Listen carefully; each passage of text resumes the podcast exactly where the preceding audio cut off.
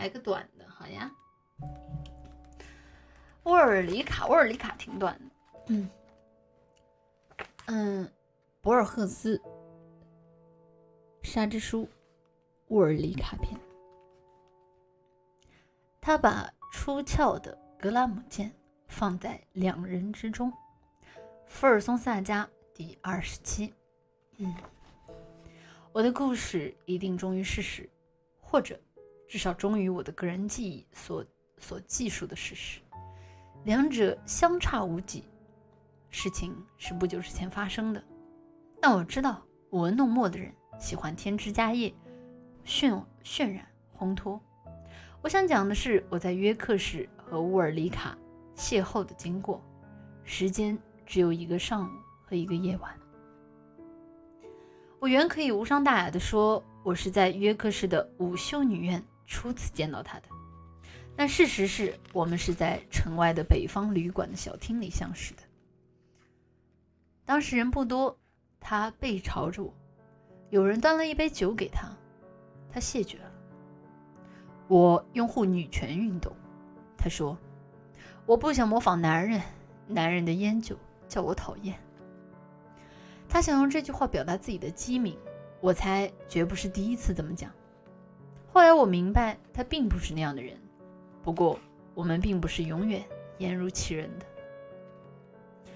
他说他去参观博物馆已经过了开馆的时间，但院里的人听到他是挪威人，还是放他进去了。在座的有一个人说，约克市并不是第一次有挪威人。一点不错，他说：“英格兰本来是我们的，后来丧失了。如果说人们能有什么而又丧失了的话，那时候我才注意到他。”威廉布莱克有一句诗讲到：“温婉顺如银，火炙如金的少女。”但在沃尔卡，但在沃尔里卡身上却有婉顺的金。她身材高挑轻盈，冰肌。玉骨，眼睛浅灰色，除了容貌之外，给我留下深刻印象的是他那种恬静而神秘的气质。他动辄嫣然一笑，唉，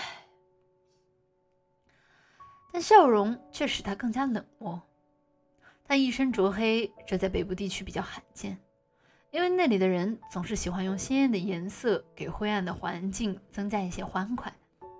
他说的英语清晰准确。稍微加重了卷舌音。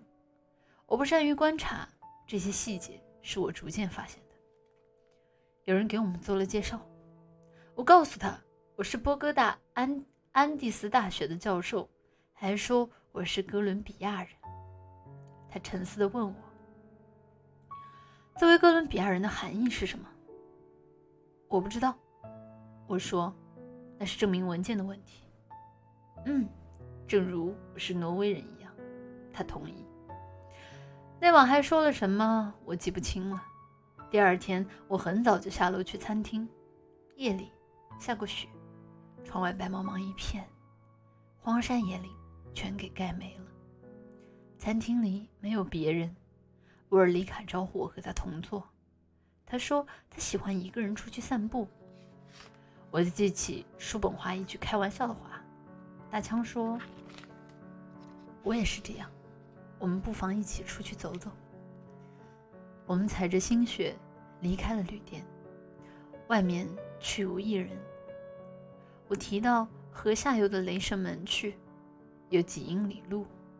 我知道我已经爱上了沃尔里卡，除了他，我不希望同任何人在一起。我突然听到远处有狼嚎声。我生平从未听过狼嚎，但我知道那是狼。沃尔里卡却若无其事。过了一会儿，他仿佛自言自语地说：“我昨天在约克礼拜堂看到几把破剑，比奥斯陆博物馆的大船更让我激动。我们的路线是错开的。沃尔里卡当天下午去伦敦，而我去爱丁堡。德昆西在伦敦的茫茫人海寻找他的安娜。”沃尔里卡说：“对我说，我将在牛津街重寻他的脚步。”德昆西停止了寻找。我会说：“我却无休无止寻找到如今。也许你已经找到他了，他低声说。我福至心灵，知道有一件意想不到的事对我来说并不受到禁止。我吻了他的嘴和眼睛。他温柔而坚定地推开我，然后痛快地说：“到了雷神们的客栈，我就随你摆布。现在我请求你别碰我，还是这样好。”对于一个上了年纪的独身男人来说，应该的情爱是已不存在的奢侈的礼物。这一奇迹当然有权利提出条件。我想到自己在波帕扬青年时期和一个德克萨的姑娘，她像乌尔里卡一样白皙苗条，不过她拒绝了我。我没有自讨没趣地问他是不是爱我。我知道自己不是第一个，也不会是最后一个。这次艳遇对我来说也许是最后一次，对那个光彩照人。易普生的坚定坚定信徒，却是许多次中间的一次罢了。我们手挽手继续向前走去。这一切像个梦，我说，而我从不梦想。就像那个神话里的国王，沃尔里卡说，他使巫师使他睡在猪圈里之前，他在巫师使他睡在猪圈之前也不做梦。过了一会儿，他又说。仔细听，一只鸟快叫了。不久，我们果然听到了鸟叫。这一代的人，我说，认为快死的人能未卜先知。那我就是快死的人。他回说：“哎，完了，有点哑了。”我吃惊的瞅着他。我们穿树林，抄近路吧。我催促他，可以快一点到雷神门。树林里太危险了，我们还在荒原上行走。我希望这一刻能永远持续下去。我喃喃地说：“永远这个词不准男人们说的。”沃尔里卡十分肯定地说。为了强调语气，他请求我把名字再说一遍，因为第一次没有听清。哈维尔·奥塔罗纳，我告诉他。他试着说一遍，可是不成。我念乌尔里卡这个名字也念不好。我还是管你叫西古尔德吧。他微微一笑。行，那我就是西古尔德了。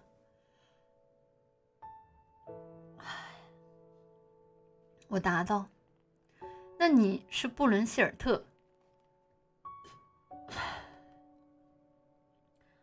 他放慢了脚步。你知道？那个萨迦的故事吗？我问道。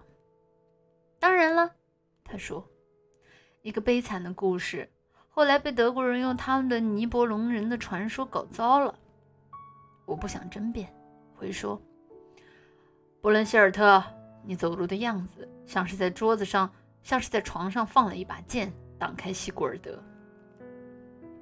我们突然发现客栈已在面前，它同另一家旅店一样。也叫北方旅店，这并不使我感到意外。沃尔里卡在楼梯处高声向我嚷道：“你不是听到狼嚎了吗？英国早就没有狼了，快点上来！”我到了楼上，发现楼上按照威廉·莫里斯的风格糊了深红色的墙纸，有水果和禽鸟交织的图案。沃尔里卡先进了房间，房间幽暗低矮。房顶是尖塔形的，向两边倾斜。期待的床铺反映在一面模糊的镜子里，抛光的桃花心木使我想到圣经里的镜子。沃尔里卡已经脱掉了衣服，他呼唤我的真名，哈维尔。我觉得外面的雪下得更大了，家具和镜子都不复存在，我们两人中间没有钢剑相隔。时间像沙漏的沙粒那样流逝，天荒地老的爱情在幽暗里荡漾。我是第一次，也是最后一次，占有了沃尔里卡肉体的形象。不好意思啊，今天确实有点念不动了，嗓子有点哑了。这个故事呢，讲的是啊，就是哈维尔在旅途当中与一位名叫沃尔里卡小姐的发生的一次艳遇的故事。当然，这个故事是不是如他表象里所讲的，就是一个单纯的艳遇故事呢？我觉得大家可以自己下来去细读一下啊，觉得我觉得还蛮有意思的。博尔赫斯的作品当中有非常多的关于抽象也好、梦境的一些象征，所以说很多故事可能重看一遍之后会觉得有更不同的理解。